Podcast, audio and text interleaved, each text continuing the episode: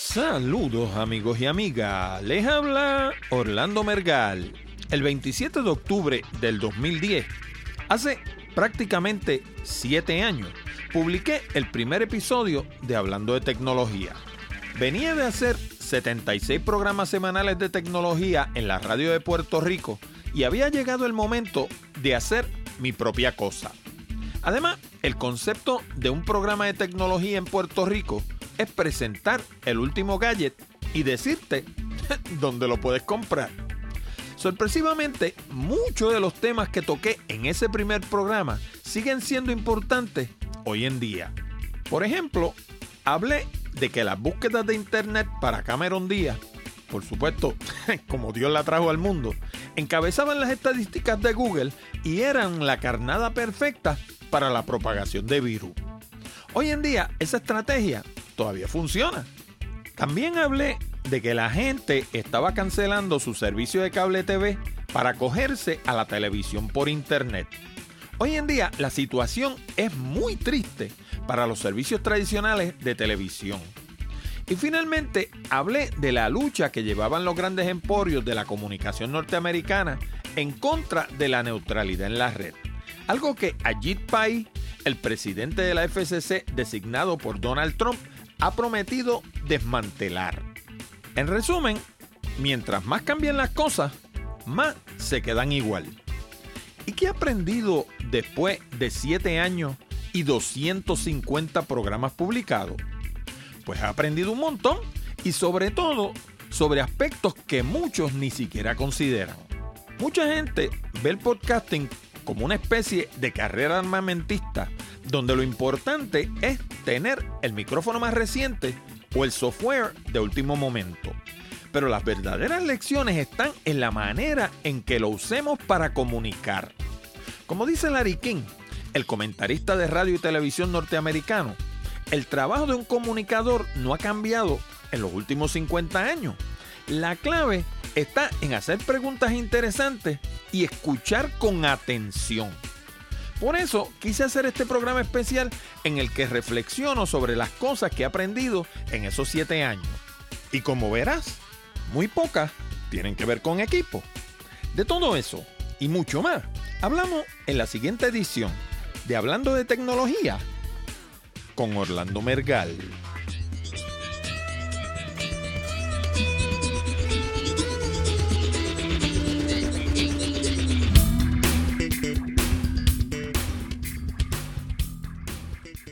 Saludos nuevamente, amigos y amigas, y bienvenido o bienvenida al programa número 250 de Hablando de Tecnología. Con este que te habla, Orlando Mergal. Este programa llega a ti como una cortesía de Accurate Communications. Si necesitas servicios de comunicación de excelencia para tu empresa, como redacción en inglés o en español, traducción, producción de video digital, colocación de subtítulos para video, fotografía digital, servicios de audio, páginas de internet, blogs, diseño de libros electrónicos o inclusive producir un programa como este. Llama ahora mismo a Accurate Communications al 787-750-0000 para una consulta o visítanos en la internet en www.accuratecommunications.com también puedes enviar tus preguntas, comentarios y sugerencias a la dirección de correo electrónico contacto arroba hablando de tecnología.com o déjanos un mensaje hablado en la pestaña verde de SpeakPipe que está en la orilla derecha de nuestra página de internet. Y por último, háblale a tus amistades de Hablando de Tecnología. Si cada oyente le hablara a dos amigos sobre el programa, la audiencia aumentaría exponencialmente. Para eso puedes usar el pequeño botón de Share Save que hay debajo del título de cada uno de nuestros programas. También puedes hacerlo por teléfono o hasta en persona. Imagínate tú. Y ahora vamos al programa de hoy. Bueno, y durante la introducción del programa de hoy estaba hablando de los 76 programas que hice con mi amigo Jorge Seijo allá en Radio Isla 1320. Y para aquellos de ustedes que interesen escuchar esos programas, los encuentran bajo el menú de quién soy en la página de Hablando de Tecnología y hay un submenú que dice Mi tiempo con Jorge Seijo. Cuando lleguen allí van, van a encontrar un reproductor y están los 76 programas allí.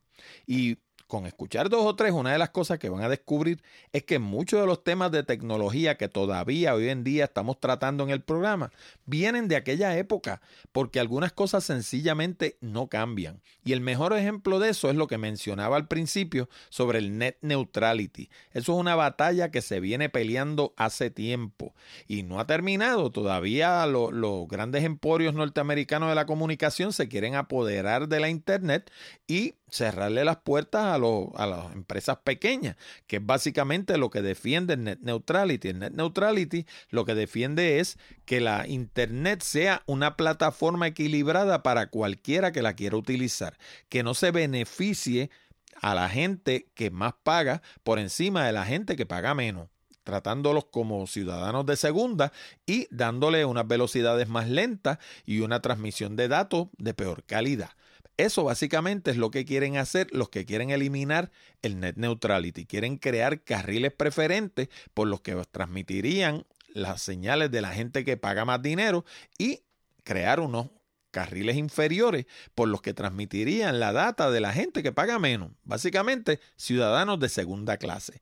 Y eso no se puede permitir porque muchos de los grandes emporios hoy en día, los grandes negocios que uno ve en la Internet, nacieron precisamente gracias a que la Internet ha sido una plataforma equilibrada, donde todo el mundo tiene la misma oportunidad. Amazon no empezó grande, Amazon empezó y se puso grande. Y así por el estilo, muchas de estas compañías que vemos hoy en día que básicamente dependen de la Internet para que su negocio exista, pues esas empresas no nacieron grandes, son como los bebés. Las personas no nacemos grandes, nacemos pequeños y vamos creciendo. Pues así mismo sucede con las empresas. Y eso es lo que hay que defender al defender el net neutrality, porque si eso lo logran eliminar, pues automáticamente gente como Verizon, como AT&T y otras, otros grandes emporios de la comunicación norteamericana se van a apoderar de la internet y le van a cerrar las puertas a todo aquel que no pueda pagar. Así que eso no se puede permitir. Segundo, quiero hablarles un poquito del programa número 248 y 249, en los que hice un programa de fotografía. Para mi sorpresa, las estadísticas me bajaron. Yo pensaba que me iban a subir, porque la fotografía es algo que apela a todo el mundo. El que más y el que menos tiene una cámara, y el que no tiene una cámara tiene un teléfono inteligente que a su vez actúa como una cámara. Y yo pensaba que iba a haber un gran interés por esos programas. Pues para mi sorpresa, las estadísticas me bajaron. Y yo aduzco que eso tiene que ver con el hecho de que la gente piensa que fotógrafo es cualquiera y que como yo tengo una cámara, si yo apunto para allá, pues automáticamente ese retrato me va a quedar perfecto y nada más lejos de la realidad. O sea, el hecho de que usted tenga un piano no lo convierte en Beethoven. De esa misma forma, el hecho de que usted tenga una cámara no lo convierte en Ansel Adams. Y si no saben quién es Ansel Adams, búsquenlo. Vayan a Google y entren Ansel Adams y verán las imágenes que hizo ese señor. Y las hizo con una cámara a principios del siglo XX, una cámara súper primitiva. Hoy en día, hay gente que tienen cámaras de miles de dólares, yo incluido, que son incapaces de hacer fotos como las que hacía Ansel Adams al principio del siglo. Eso demuestra que la fotografía no depende de la cámara, ni los podcasts de los micrófonos, como vamos a ver más adelante en el programa. Pero desgraciadamente hay un, no sé, la gente entiende que por el hecho de que tengan una cámara en las manos, automáticamente eso lo hace cualquiera. Es lo que yo, lo que yo entiendo, lo que me demuestran con los resultados que yo veo de las estadísticas. De todas formas, están ahí para beneficio de ustedes, como todo en hablando de tecnología, son gratis. Así que aquellos de ustedes que, que, quieran mejorar su fotografía, el programa número 248 y 249 le enseñan 15 maneras de mejorar su fotografía con cualquier cámara. No tiene que tener una cámara de miles de dólares, puede tener su teléfono celular o puedes tener una cámara de estas point and shoot que le llaman, una camarita digital de estas común y corriente. Con cualquier cámara puedes mejorar tu fotografía con solo seguir las recomendaciones que están en esos dos programas. Y ahora sin más, vamos a hablar de 13 cosas que aprendí haciendo 250 podcasts. Estás escuchando Hablando de Tecnología. Para suscribirte, visita www.hablandodetecnología.com y busca los enlaces de suscripción debajo del reproductor de audio de cada programa. En Puerto Rico tenemos un refrán que dice que al mejor cazador se le va la liebre. Me imagino que lo deben utilizar en otros países también, pero en Puerto Rico se utiliza mucho. Y este primer eh, aprendizaje que tuve haciendo 250 podcasts fue una de esas cosas que uno las sabe, pero por alguna razón peca de ignorarlas, ¿verdad? Y fue la siguiente. Yo nunca me he considerado un experto en nada. Yo me he considerado un estudiante de todo. ¿Por qué? Porque cuando te declaras experto, dejas de aprender y cuando dejas de aprender, comienzas a quedarte atrás. Ahora, también está de por medio el hecho de que el mote de experto suena como arrogante y eso conlleva crear distanciamiento entre tú y tu audiencia, o entre tú y tus clientes, o entre tú y tus pares, o entre tú y tu familia, o entre tú y quien sea. En el momento en que uno se trepa en un pedestal, automáticamente deja a todo el mundo abajo. Sin embargo, pues fíjate, eso yo lo he sabido toda la vida porque yo estudié comunicaciones y eso es una de las cosas que uno, una de las realizaciones a las que uno llega. Pero a veces uno coge por bueno cosas que aprende de los libros y no tiende a cuestionarlas, pues porque están en un libro y uno supone que, si están en un libro deben ser verdad, pero no necesariamente lo son. Resulta que yo compré un libro que se llama Free Marketing 101 Low and No Cost Ways to Grow Your Business Online and Off. Y eso lo escribió un caballero que se llama Jim Cockrum. J-I-M-C-O-C-K-R-U-M. Y ese libro pues, es bastante bueno, da bastantes ideas de cómo uno utilizar el mercadeo para promover su negocio, ¿no?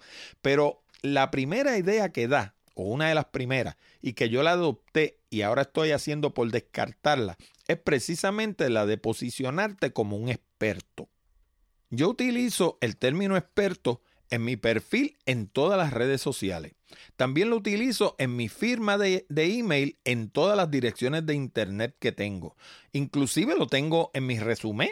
Y el problema es que, como dije primero, cuando uno se declara experto en algo, deja de aprender, porque si yo soy experto, yo me las sé todas, como dicen en Puerto Rico, pues entonces yo no necesito aprender. Y cuando dejas de aprender, el problema es que comienzas a quedarte atrás, porque si tú no vas progresando, y eso también yo lo aprendí hace años, cuando yo estaba en el mundo de las ventas, si tú no estás progresando, tú estás perdiendo terreno. No hay tal cosa como quedarte quieto, porque los demás que están a tu lado también se están moviendo. Por consiguiente, si tú te detienes, los demás te pasan por el lado. Así que si tú dejas de aprender, los demás comienzan a pasarte por el lado y te quedas atrás. Ahora, el, una, ¿cómo se llama? Un problema adicional que tiene el llamarte experto es que suena arrogante. Cuando yo digo, ah, yo soy un experto en tal cosa, eso crea un distanciamiento entre las personas y yo porque yo me creo que estoy por encima de ellos. Y, esa, y eso es algo que la gente lo resiente. Yo prefiero decir que soy un estudiante. Sí, un estudiante, porque mientras yo esté aprendiendo, yo estoy creciendo. Y los otros días estaba escuchando un podcast que es sobre landscape photography de Estados Unidos y estaban entrevistando a un fotógrafo que se llama Rick Salmon. Y Rick Salmon decía que su papá murió hace unos meses y que la semana que murió, a los 95 años, ¿ah? estaba aprendiendo cómo utilizar los layers en Photoshop. ¿Ok? Esto era un individuo que era un viejito, pero era fotógrafo y él estaba aprendiendo algo nuevo a sus 95 años. ¿Por qué? Porque mientras uno se mantiene aprendiendo, uno mantiene la mente ágil, mantiene la mente joven porque te mantienes al tanto de lo que está sucediendo a tu alrededor, no te quedas atrás, no te conviertes en obsoleto.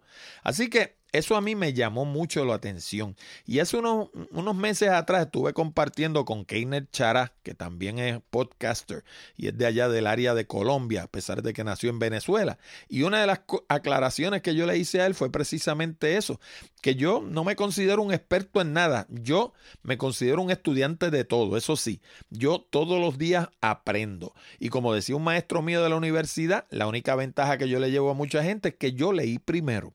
Y como leí primero, pues sé un poquito más que mucha gente. Pero eso no me hace un experto, sigo siendo un estudiante porque todos los días aprendo. Segundo, equipo bueno y ya. ¿Qué quiere decir eso? Pues quiere decir que la carrera por el equipo del último momento es insostenible, porque todos los días salen equipos nuevos al mercado. Y si uno cae en ese juego, pues mira, va a estar eternamente comprando equipo nuevo y vendiendo equipo viejo. Y el problema con eso es que uno compra caro para vender barato. Así que no es e, económicamente no es una buena idea. El equipo no hace el programa. Lo que hace el programa es el contenido. Ahora, eso sí, las baratijas nunca te van a llevar lejos. Lo que compres, compra lo bueno. No compres el micrófono más económico, no compres la consola más económica. Tampoco compres, qué sé yo, si vas a comprar unos monitores, compra unos monitores buenos, que escuches con claridad lo que estás haciendo, que te sirvan para tener una, mirada crítica de lo que tú estás haciendo.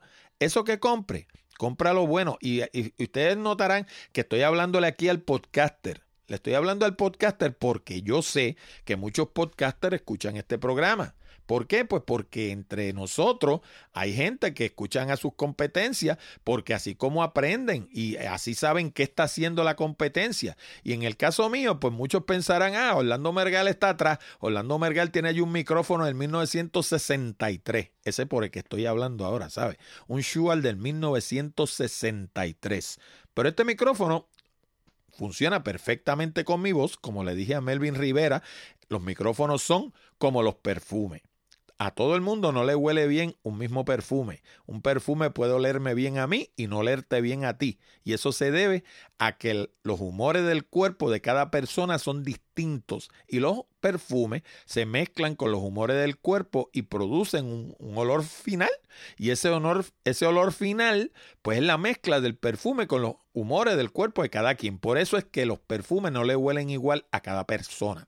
Eso mismo sucede con los micrófonos. Los micrófonos suenan de acuerdo a la voz que tú tengas. Y es cuestión de experimentar y experimentar y experimentar. Y cuando encuentres uno que suene bien para tu voz, quedarte con él permanentemente, no seguir experimentando, porque las probabilidades son de que vas a cambiar a uno que suene peor. Así que yo me quedé con este desde que prácticamente comencé el programa. Yo creo que los primeros 8 o 10 programas los hice con un micrófono de cápsula grande, un condensador. Y ese condensador tiene la desventaja, como todos los condensadores, de que capta todas las altas frecuencias. Y como capta las altas frecuencias, pues coge todos los de los labios y coge las heces bien pronunciadas y así por el estilo y se convierte en un problema. Por eso utilizo un micrófono del 1963. Otra cosa que yo he mencionado mucho en el programa es que a medida que los seres humanos van envejeciendo, van perdiendo audición. Cuando uno nace, uno escucha más o menos un, oído que esté sano y que sea un oído común y corriente, pero, pero bien bueno, como Dios manda, uno escucha de 20 a 20 mil ciclos. 20 a 20 mil hertz en inglés. Ahora, a medida que uno va envejeciendo, uno va perdiendo audición, particularmente en las frecuencias altas, no tanto así en las bajas. Y una persona a los 16 o 17 años ya está escuchando de 20 a 18 mil, de 20 a 17 mil. Cuando llega a la edad que tengo yo, yo tengo 63 años, ya está escuchando 15 a todo lo que da. Entonces, yo tengo una moraleja que es que si no soy capaz de escuchar la diferencia, no pago por ella. Porque, ¿para qué? Hoy en día venden grabadoras y venden micrófonos y venden equipos que te dicen que son, eh, que, se escucha, qué sé yo, hasta 30 mil. Pues es que eso lo oyen los perros. Lo único que vas a hacer con eso es, eh, eh, ¿cómo se llama? Jotar todos los perros del vecindario. Nadie va a escuchar la diferencia. Y entonces, si la mayoría las escucha son menos sofisticados que tú, como suele suceder, pues peor todavía. Porque yo Obviamente tengo un oído que ya tiene unos añitos y por consiguiente va perdiendo un poco de respuesta de frecuencia, pero a la misma vez yo tengo un oído educado porque yo eh, por muchos años fui músico y yo sé escuchar un sonido y saber lo que estoy escuchando y escuchar las distintas frecuencias, etcétera, etcétera, y saber lo que suena bien y lo que suena mal. Pero Aún así, si yo no puedo escuchar la diferencia, no pago por ella. ¿Para qué yo quiero una grabadora que me grabe a unas frecuencias altísimas si yo no voy a utilizar eso? Para decir que la tengo, para echármela para jactarme, como, es, eh, como se diría en América Latina, echármela, por lo menos decimos en Puerto Rico, yo no sé dónde más dirán echársela, pero en Puerto Rico cuando alguien es jactancioso dicen que se las echa, ¿verdad? Pues yo no, no estoy en la de echármela, yo estoy en la de tener equipo que me funcione y que haga lo que yo quiero hacer. Tercero, el podcasting no es gratis. Hacer un programa da trabajo y cuesta dinero.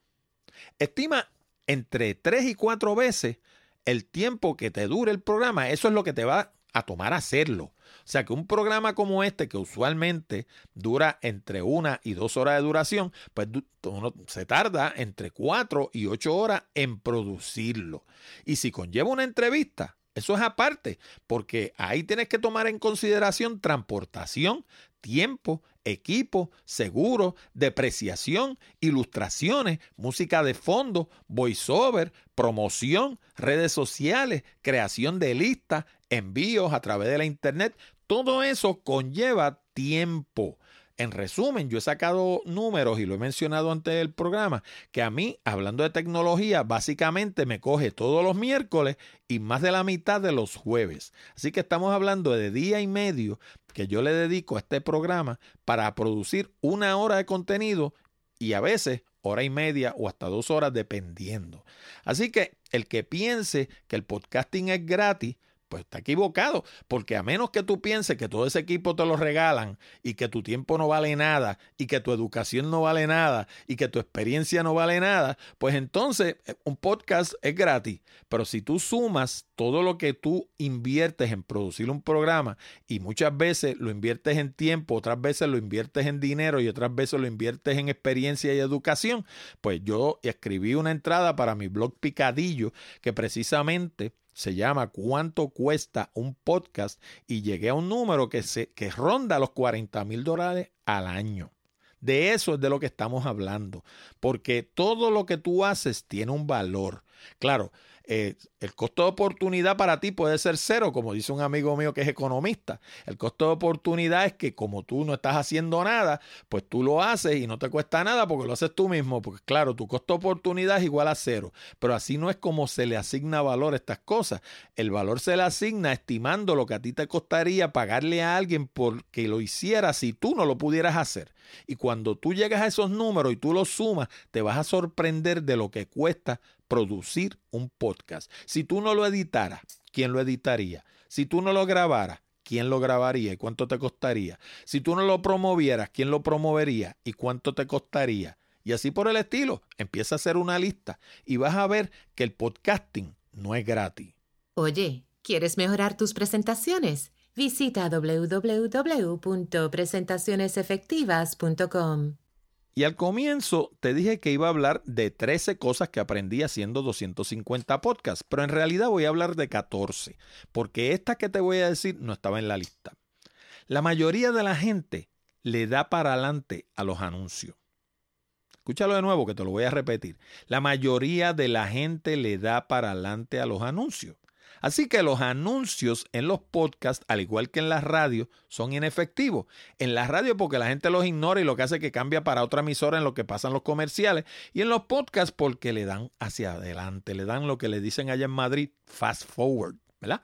Ahora, ustedes habrán notado una serie de cápsulas breves que tengo en el programa que están en la voz de Danet Udova.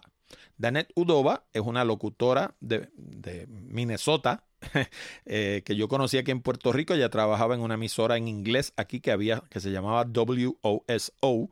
Y para ser de Minnesota, ella habla un inglés excelente, pero ustedes notarán que tiene como un acentito. Pues ese acentito es porque ella nació y se crió en Minnesota y vino a Puerto Rico y luego ahora se retornó a Minnesota. Ahora, ¿por qué esas cápsulas breves en el programa? Pues son breves precisamente porque los anuncios le dan fast forward. Una cápsula de estas lo que dura son 5 o 6 segundos y en lo que la persona abre la aplicación y le da fast forward a la cápsula, ya ha pasado. Así que no le queda otra opción que escucharla. Es una forma de manipulación y yo se lo confieso, los estoy enseñando. ¿Y por qué se hace así? Para evitar que la gente le den fast forward a los anuncios. Porque esto, como les dije hace un minuto, cuesta dinero y la única manera de uno monetizarlo es ofreciendo sus productos en el programa y aquellas personas que le interesen los compran. Y para evitar que le den hacia adelante los anuncios, pues uno hace microcápsulas y esas microcápsulas pues no le da tiempo a darle fast forward. Cuarto punto, los verdaderos ganadores en la fiebre del oro. ¿Saben ustedes quién fueron? No fueron los mineros, no fueron la gente que recogió oro y fueron y lo llevaron a los bancos y lo vendían y qué sé yo. Los verdaderos ganadores en la fiebre del oro fueron la gente que vendían pico, pala y Mahone. En específico, la gente de Levi Strauss y Sears Roebuck. Esas fueron las compañías que crecieron como una burbuja, subieron como una burbuja durante la fiebre del oro. Ahora, los llamados expertos solo saben una cosa. Hablando de lo que hablábamos ahorita, de, de, por qué yo no me hago llamar un experto.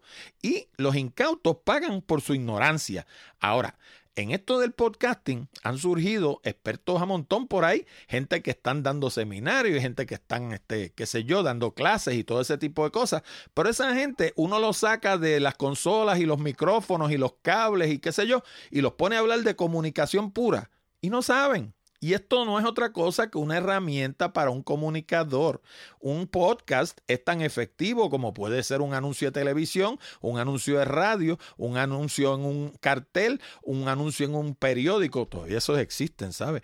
En una revista, dependiendo del público que uno quiera llevar y el mensaje que uno quiera llevar. Yo le voy a dar un ejemplo a ustedes de un, un sistema que yo utilicé por años y que no lo uso hace tiempo porque hoy en día ya no me dirijo a ese mercado. Pero miren, yo utilicé por más de 20 años la tarjeta postal, ¿sí? Lo que le llaman el postcard.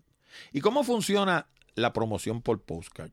Pues funciona a, a base de la ley de probabilidades. Miren cómo es esto.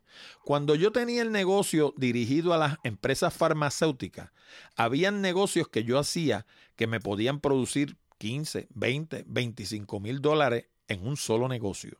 Entonces, yo preparaba una tarjeta postal promoviendo X parte de mi negocio, qué sé yo, servicio de redacción, fotografía, traducción, servicios de video, servicios de audio, lo que fuera. Y se lo enviaba a una lista que oscilaba en cerca de mil personas, que todos tenían en común que estaban en el mercado de recursos humanos. ¿Por qué? Porque recursos humanos era mi cliente. Yo le vendía al departamento de recursos humanos. Ahora, ¿por qué la postal para mí era tan efectiva? Porque yo enviaba una postal y yo enviaba generalmente mil postales. Esas mil postales enviarlas me costaban alrededor de 200 a 250 dólares entre la postal y los sellos, ¿verdad? Cuando yo enviaba esa postal, las respuestas usualmente eran cuatro o cinco personas. Nada más. Eso cuando tú lo calculas a base de mil, eso es 0.05%. Eso es menos de la mitad de un por ciento. Ahora, ¿por qué era efectivo para mí? Pues bien sencillo, porque yo vendía un producto caro. Y como yo vendía un producto caro, yo no necesitaba vender 50 ni 100 productos. Yo con vender uno o dos hacía mi cuota. Por consiguiente, yo enviaba una, un, mandaba un envío de mil postales visitaba cinco candidatos, de esos cinco candidatos le vendía dos y de esos dos candidatos producía 20 o 25 mil pesos en venta. ¿Con cuánto? Con 250 dólares. Para darles un ejemplo, yo me traje un proyecto, el más grande que me traje, de 48 mil dólares con una postal. Esa postal a mí me costó menos de un dólar enviarla, con sello, con la postal, con los costos de impresión, con todo. Ahora, Eso era efectivo en ese mercado. Hoy en día yo no puedo enviar postales porque yo no tengo un mercado específico al que yo me dirija, como era antes que yo me dirigía, me dirigía a los directores y gerentes de recursos humanos. Como era un grupo específico y era un nicho bien específico, pues yo enviaba postales a ese nicho bien específico y con un por ciento bien bajo que, tuviera de, de gente que respondiera, hacía mi mes feliz. ¿Y qué tiene que ver eso con los picos y palas y la fiebre del oro? Pues tiene que ver con que hoy en día ha surgido una cepa de supuestos expertos, ¿verdad? Que andan por ahí enseñándole a la gente cómo se hace un podcast y la, la, gente cae de incauto y piensa que porque tenga un podcast automáticamente eso va a ser como una mina de oro que ellos descubrieron y que se van a llenar de dinero. Y esto no se hace así. Esto tiene un mercado específico, hay que conocerlo, hay que conocer de comunicaciones, que es de lo que mucha de esta gente no conoce. Y como decían mis amigos cuando yo empecé en el mundo de la fotografía, hay que dañar rollos. Cuando yo empecé la fotografía, para allá para el 1984, la fotografía se hacía en película. Y uno salía y tiraba fotos y las mandaba a revelar. Cuando llegaban reveladas, descubría que la mayoría no servían, quizás una o dos salían bien. Generalmente esas que salían bien en el laboratorio les rayaban los negativos a uno, así que las pocas que salían bien también se fastidiaban. Y así fue como aprendimos muchos a hacer fotografía, dañando rollos. Y eso está mencionado dentro de las cosas que hablamos en el programa 248 y 249. Hoy en día la gente tiene la grandísima ventaja de la fotografía digital, donde uno toma una foto, la ve de inmediato y sabe si metió la pata o si hizo las cosas bien y tiene la oportunidad de experimentar hasta encontrar qué es lo que está haciendo mal. Esa ventaja no la teníamos cuando yo aprendí a hacer fotografía. En el caso de los podcasts pasa lo mismo. No basta con que aprendas toda la tecnología, no basta con que aprendas todo lo que te enseñan estos supuestos expertos. Hay que dañar rollo. Hay que hacer programas, te tienen que quedar mal, tienes que descubrir por qué quedaron mal, te van a quedar mejor y poco a poco vas a ir aprendiendo. Así que, de nuevo, los verdaderos ganadores en la fiebre del oro fueron los que vendieron picos y palas. Así que hoy en día los únicos que están haciendo dinero en el podcasting son los que le están enseñando a otros a hacer podcast para que luego salgan a hacerlo y no tengan resultado. Así que mucho cuidado con los expertos en podcasting. Número 5. La mayoría de la gente tiene una idea errónea de lo que significa la palabra tecnología. Y eso va directamente a la médula del programa Hablando de Tecnología. Miren, la rueda era tecnología. Aquel cavernícola que cogió un cincel y un, pedazo de piedra o qué sé yo, una rama de un árbol y empezó a sacarle pedacitos a una piedra hasta que la puso redonda y descubrió que si él la empujaba, el esfuerzo que conllevaba era mucho menor que lo que conllevaba cargar lo que él estaba montando sobre esa carreta que él había hecho o lo que fuera ese individuo se merecía un premio hoy en día, porque eso es tecnología. Y pónganse ustedes a pensar cuántas cosas hoy en día funcionan a base de ruedas. Y pues nadie piensa en la rueda como tecnología.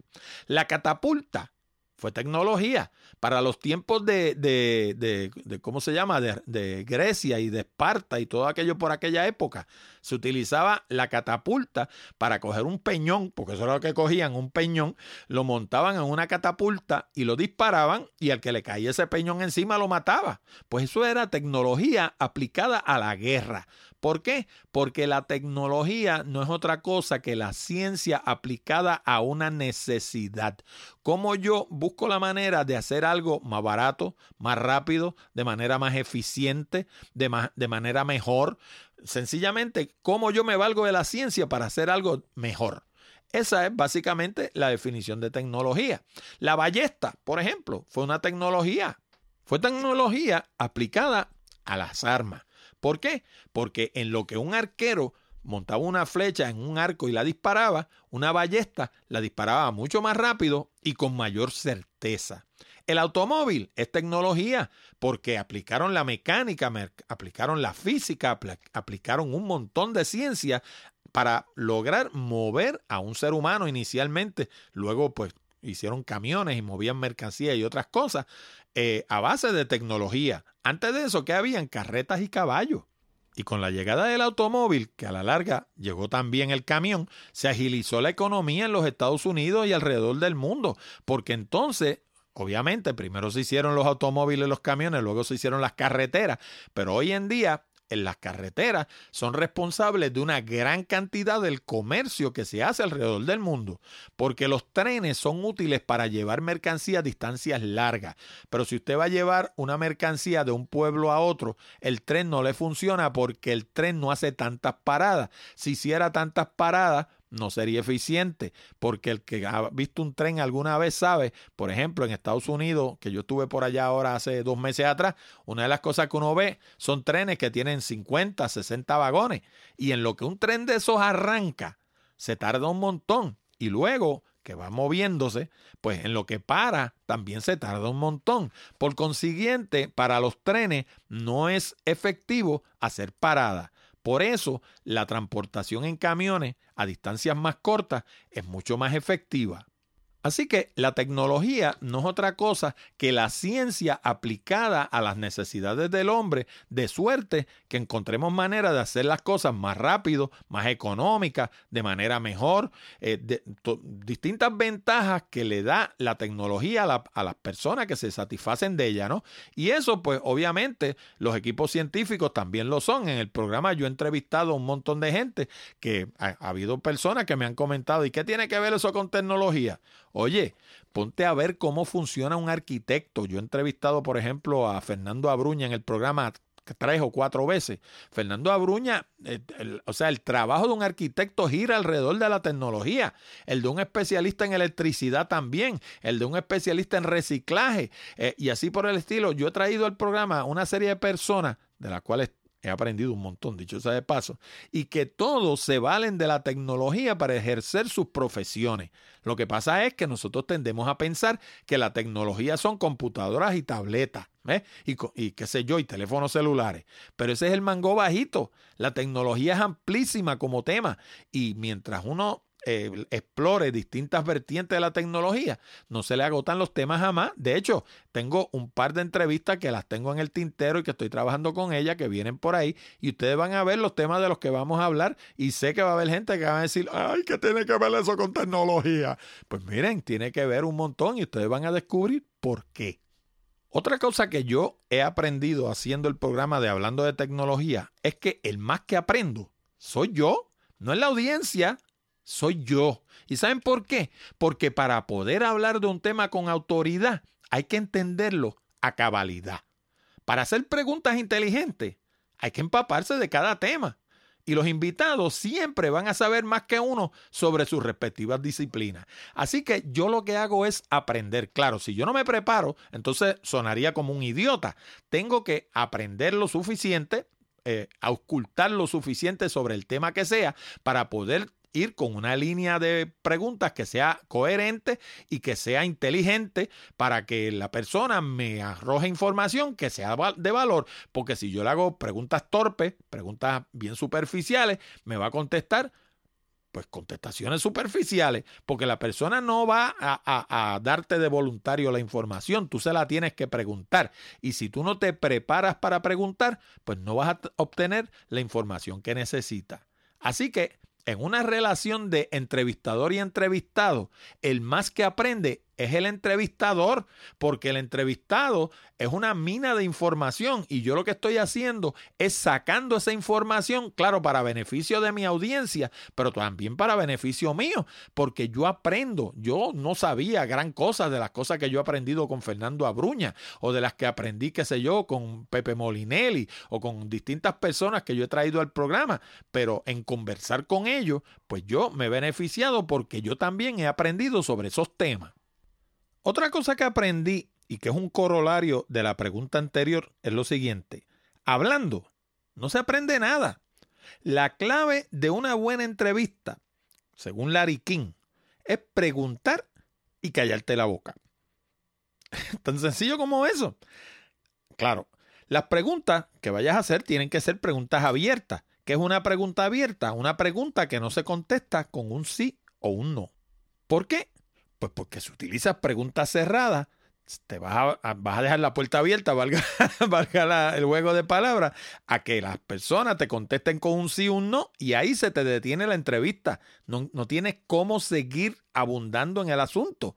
Si tú utilizas preguntas abiertas, preguntas que no se contesten con un sí o un no, la pregunta que viene detrás siempre puede ser ¿por qué? Puede ser ¿cuándo? Puede ser ¿qué hace que eso sea importante? Eh, hay 20 formas de uno elucubrar sobre una pregunta abierta y seguir con otras preguntas abiertas detrás y poner a la persona a que hable más. Pero si tú le utilizas preguntas cerradas, lo que hace es que dejas la puerta abierta, vuelvo, vuelvo con el juego de palabras, a que te conteste sí o no. Y cuando eso sucede, tienes una entrevista aburrida. Ahora, también tienes que estar dispuesto a salirte del plan. Hay gente que escribe las preguntas y no importa lo que le conteste la persona, le, bombean la próxima pregunta que tienen en la lista, a veces sin tener nada que ver con lo que le contestó el entrevistado. Uno tiene que escuchar, uno tiene que prestar atención a lo que te está diciendo para tú seguir en la línea de pensamiento de esa persona y luego con calma regresar a tu línea de preguntas. Pero no puede ser que una pregunta que tú le haces a una persona te conteste en completo, bien, como Dios manda esa pregunta y que te lleve en un camino que tú no tenías esperado y que entonces en lugar de tú seguir por ese camino que la persona te está trazando, para eventualmente, obviamente, traerlo a tu línea de preguntas de nuevo. Pero tú sigues por ese camino porque ahí hay información valiosa y no le puedes eh, poner la pregunta siguiente que tenías en la lista sin que muchas veces tenga que ver nada con lo que te dijo primero. Así que la línea de preguntas o la lista de preguntas es un plan, pero no es un destino no es un destino, es un plan. yo, obviamente yo tengo que tener una lista de preguntas porque de lo contrario voy a ir a divagar y no voy a tener, como quien dice, un plan de trabajo. Yo tengo que tener una estructura en la cual yo más o menos pienso caminar. Pero si ese, esa entrevista coge vida propia y me lleva en una, una dirección inesperada, yo tengo que ser capaz de caminar en esa dirección, explorar lo que hay en esa dirección y luego regresar a mi línea de preguntas original. Oye, ¿quieres aprender a redactar? Visita www.redaccioneficaz.com. Otro punto importante, y que es el punto número 8, son las relaciones profesionales y personales que uno hace como podcaster y que son invaluables. Primero, tengo un medio a mi disposición. Y como tengo un medio a mi disposición, mucha gente que no le darían a uno ni la, ni la hora del día, vienen y, te conceden una entrevista porque ah, es una relación de ganar-ganar. Ellos se benefician porque llevan su mensaje a un grupo mayor de personas y uno se beneficia porque se baña el conocimiento de gente que son lo primero en Puerto Rico, la gente número uno en cada una de sus respectivas profesiones. Y ahí están gente como Fernando Abruña, el doctor Fernando Abruña, el doctor José Molinelli, la licenciada Anabel Torre, el doctor Luis López Nieve, Daniela Rodríguez Besosa, que es experta en alimentos transgénicos y, alimentos naturales, o sea, ella, ella promueve todo lo que sea la alimentación natural, el doctor Rafael Méndez Tejeda, Edmundo Rodríguez, que es experto en todo lo que es logística y embarque, la licenciada Dora Peñagarícano, el ingeniero Eduardo Previdi y decenas de otros que han pasado por hablando de tecnología durante los pasados 250 programas.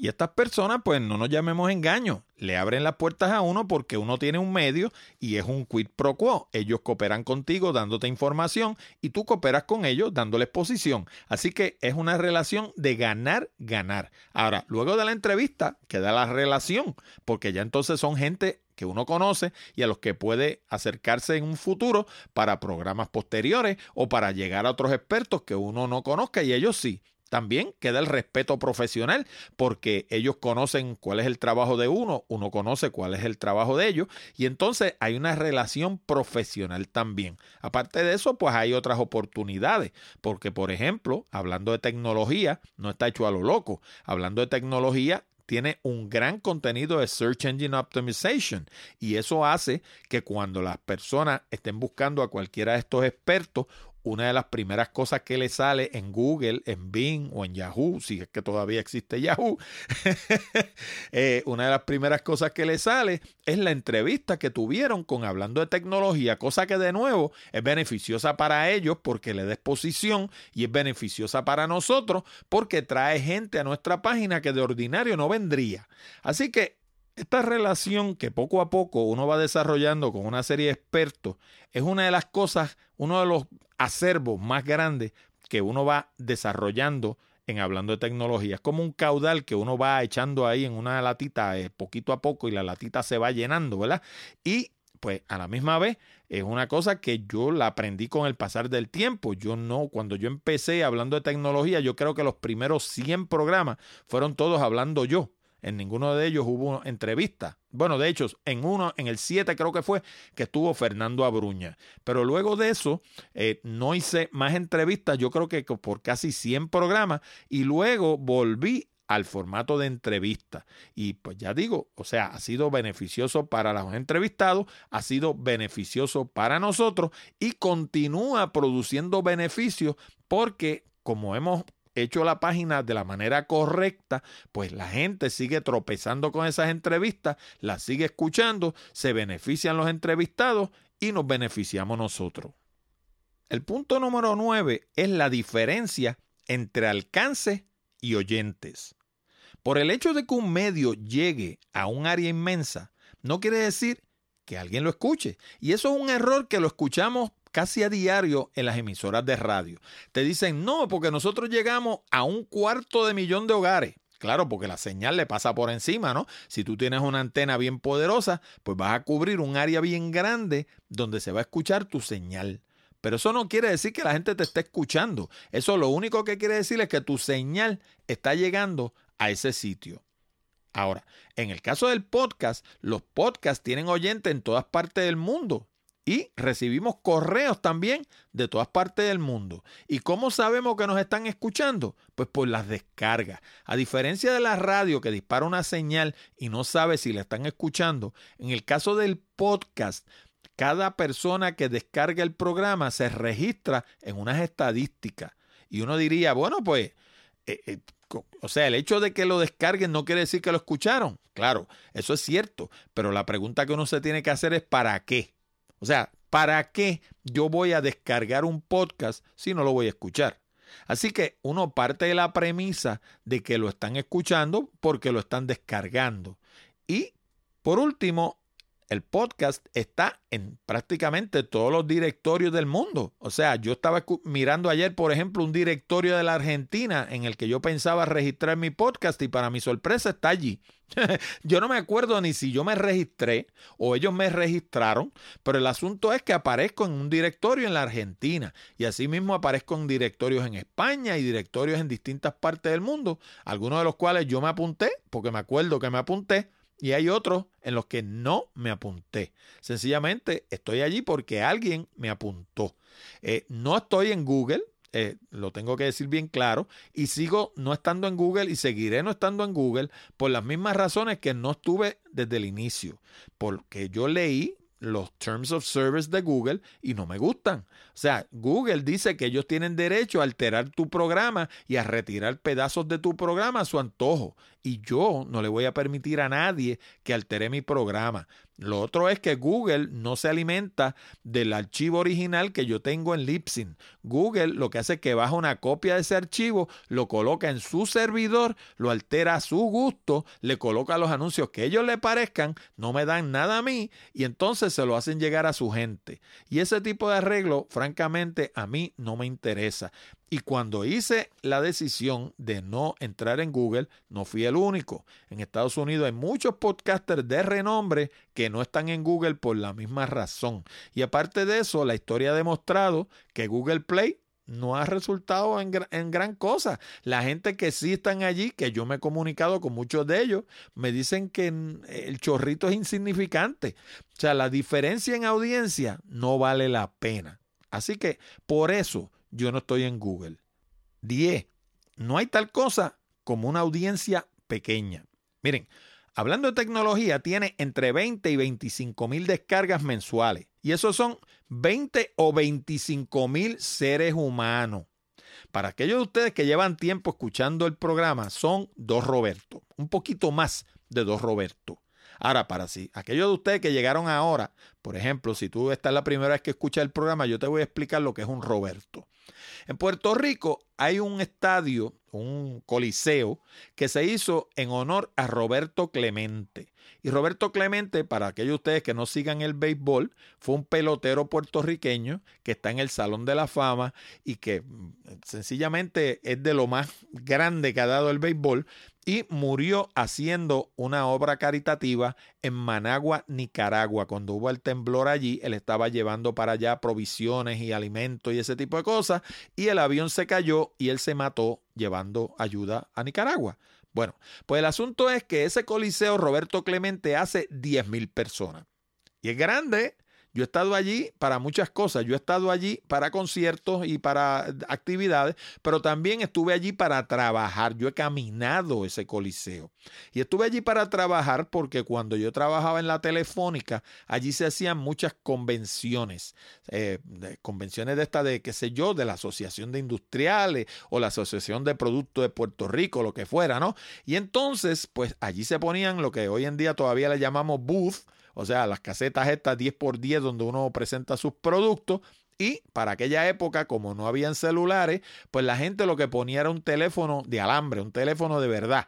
Y entonces, uno de los servicios especiales que ofrecía el departamento de mercadeo donde yo trabajaba era la instalación de líneas provisionales y yo me encargué muchas veces de la instalación de líneas provisionales en las convenciones que se celebraban en el Coliseo Roberto Clemente. Y créanme, eh, uno dice, pues, 10 mil personas no son nada. Párate en el medio de ese coliseo y mira a tu alrededor y tú vas a ver lo que son 10 mil personas.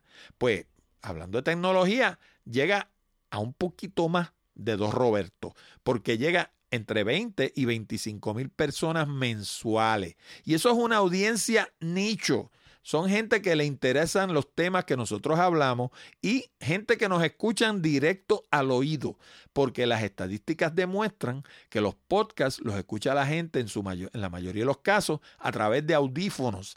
Así que es un mensaje que está llegando directo al oído de la escucha y no está siendo interrumpido por los ruidos ambientales que hay alrededor. O sea, estamos llegando directo al oído de nuestros oyentes. Oye, ¿quieres lograr resultados en la Internet? Visita www.desarrollatuplataforma.com. Número 11. Los temas hay que darlos al comienzo. Nada de divagar al comienzo.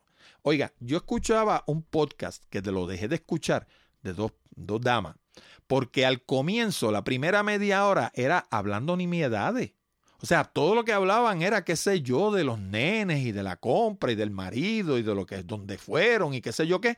Y, llega el momento que uno se desespera. Tú sabes, háblame de lo que vinimos a hablar. No me cuentes tu vida porque francamente yo te lo agradezco, pero no me interesa.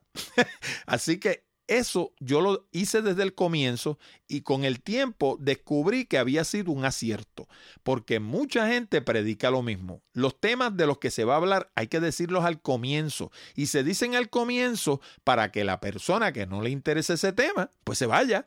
Yo no quiero a nadie escuchando el programa que no le interese lo que yo estoy diciendo. Si la persona no le interesa lo que estoy diciendo, pues que se vaya y que regrese la semana que viene y escuche el programa la semana que viene. Si le interesa, si no le interesa, pues no lo escucha tampoco, escucha el de, la, de más arriba. Pero yo no lo obligo a estar escuchando media hora de diatriba de temas eh, eh, irrelevantes para luego descubrir que vamos a hablar de una cosa que él no le interesa. O ella. Número 12 y esto es bien importante, hay que tener un porqué. Si no sabes a dónde va, cualquier camino da lo mismo. Eso lo dijo George Harrison y lo dijo en una canción que escribió en su último disco que se llamaba If You Don't Know Where You're Going, Any Road Will Take You There.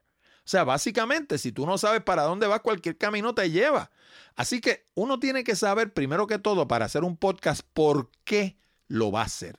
Sin un por qué, te vas a cansar y lo vas a dejar. Sin un porqué, pierdes dirección porque no sabes hacia dónde apunta. Y sin un porqué, la audiencia pierde interés, porque la gente escucha los podcasts porque son de un tema que apela a ellos. Si tú no eres fotógrafo, si a ti no te interesa la fotografía, si tú no tienes una cámara, tú no vas a escuchar un podcast de fotografía. Si tú no eres arquitecto, tú no vas a escuchar un podcast de arquitectura. Si tú no eres abogado, no vas a, a escuchar un podcast de leyes. Y así por el estilo. Así que hay que tener un porqué. ¿Para qué yo hago esto? ¿A quién yo apelo? ¿Cuál es mi público? ¿Qué necesidad yo satisfago? Y con eso es que uno va afinando y afinando y afinando su mensaje para llegar cada vez a un nicho más selecto. Y número 13, el último punto, la cultura de lo gratis se tiene que acabar. ¿Sabe por qué? Pues porque es insostenible. Cuando algo es gratis, carece de valor percibido. En otras palabras, la gente asocia valor con precio. Cuando la gente no le cuesta nada las cosas, no le dan valor. Así que si no tiene valor, es desechable. Así que nosotros tenemos que buscar la manera de que la gente le asocie valor a lo que nosotros producimos. Y eso, eventualmente, no hoy, no mañana, no el año que viene, quizás no dentro de cinco años, pero eventualmente vamos a terminar en un modelo pay to play, donde el que quiera escuchar un podcast tenga que pagar una suscripción, porque de lo contrario, es insostenible. O sea, estos 250 programas que yo he producido, nadie me pagó por hacerlo. Las emisoras de radio no trabajan gratis. Las emisoras de televisión no trabajan gratis. Los periódicos no trabajan gratis. Pues nosotros somos tan medios como cualquiera de esos otros medios y tenemos que buscar una manera de monetizar nuestro concepto. Las redes sociales es un ejemplo claro que se han movido a un modelo de pay to play. Si tú pones algo en Facebook, por ejemplo, ahora, lo ven 8 o 10 personas, es la prueba. Yo lo hago toda la semana. Cuando yo termino el programa, yo lo coloco en Facebook, en Twitter y en LinkedIn. Y Facebook me dice el reach que tuve. Y el reach a veces son seis personas, siete personas, ocho personas. ¿Por qué? Porque Facebook quiere que tú le des boost. Y tú sabes lo que es un boost. No es otra cosa que pagar por llegar a la gente. Eso es todo lo que es un boost. Te están cobrando por el acceso a ese tráfico. Nada más.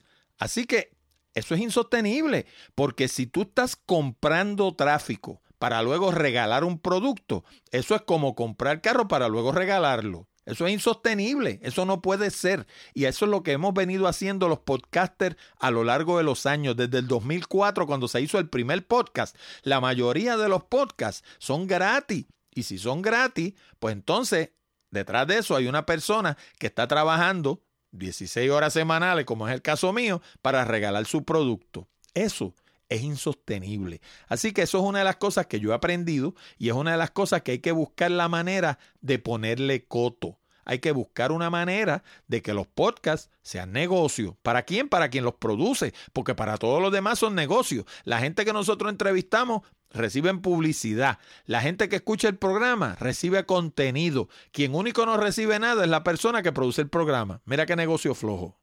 Así que ahí los tiene, los 13 puntos más importantes que he aprendido produciendo un podcast durante 250 episodios. Primero, ser un estudiante, no un experto. Segundo, equipo bueno y ya. Tercero, el podcasting no es gratis. Cuarto, los verdaderos ganadores en la fiebre del oro fueron los que vendían picos, palas y maones. Número 5. La mayoría de la gente tiene una idea errónea de lo que significa la palabra tecnología. Número 6. El más que aprendo cuando hago una entrevista soy yo. Número 7. No se aprende hablando, se aprende escuchando. Número 8. Las relaciones profesionales y personales son invaluables. Número 9. La diferencia entre alcance y oyentes. Número 10. No hay tal cosa como una audiencia pequeña. Número 11 los temas se dan al comienzo. Número 12, hay que tener un porqué para hacer un podcast. Y número 13, la cultura de lo gratis se tiene que acabar. Bueno amigos y amigas, con esto llegamos al final de esta edición de Hablando de Tecnología con Orlando Mergal. Recuerda que este programa llega a ti como una cortesía de Accurate Communications. Si necesitas servicios de comunicación de excelencia para tu empresa, como redacción en inglés o en español, traducción, producción de video digital, colocación de subtítulos para video, fotografía digital, servicios de audio, páginas de internet, blogs, diseño de libros electrónicos o inclusive producir un programa como este. Llama ahora mismo al 787-750-0000 para una consulta o visítanos en la internet en www.accuratecommunications.com. Además, te recuerdo que puedes enviar tus preguntas, comentarios y sugerencias a la dirección de correo electrónico contacto arroba hablando de tecnología.com o dejarnos un mensaje hablado a través de la pestaña verde de SpeakPipe que está en la orilla derecha de nuestra página de internet. También te exhorto a visitar nuestras otras propiedades en la internet, como nuestro blog Picadillo, donde encuentras casi 300 entradas sobre negocios, comunicación, tecnología y otros temas de interés. Encuéntralo en www.picadilloblog.com. También te invito a visitar Puerto Rico Photography, donde encuentras cientos de imágenes hermosas de la isla del encanto para adornar tu hogar u oficina. Encuéntralo en www.puertoricophotography.com. Y hablando de la isla del encanto, si te gusta viajar, no te pierdas Puerto Rico by GPS, donde encuentras fotos, información, audio, video y mapas con coordenadas GPS para llegar a cientos de lugares hermosos en todo Puerto Rico. Encuéntralo en www.puertoricobygps.com. Te habló Orlando Mergal. Con esto me despido hasta la próxima semana cuando discutiremos más temas interesantes del mundo de la tecnología. Hasta la próxima, amigos.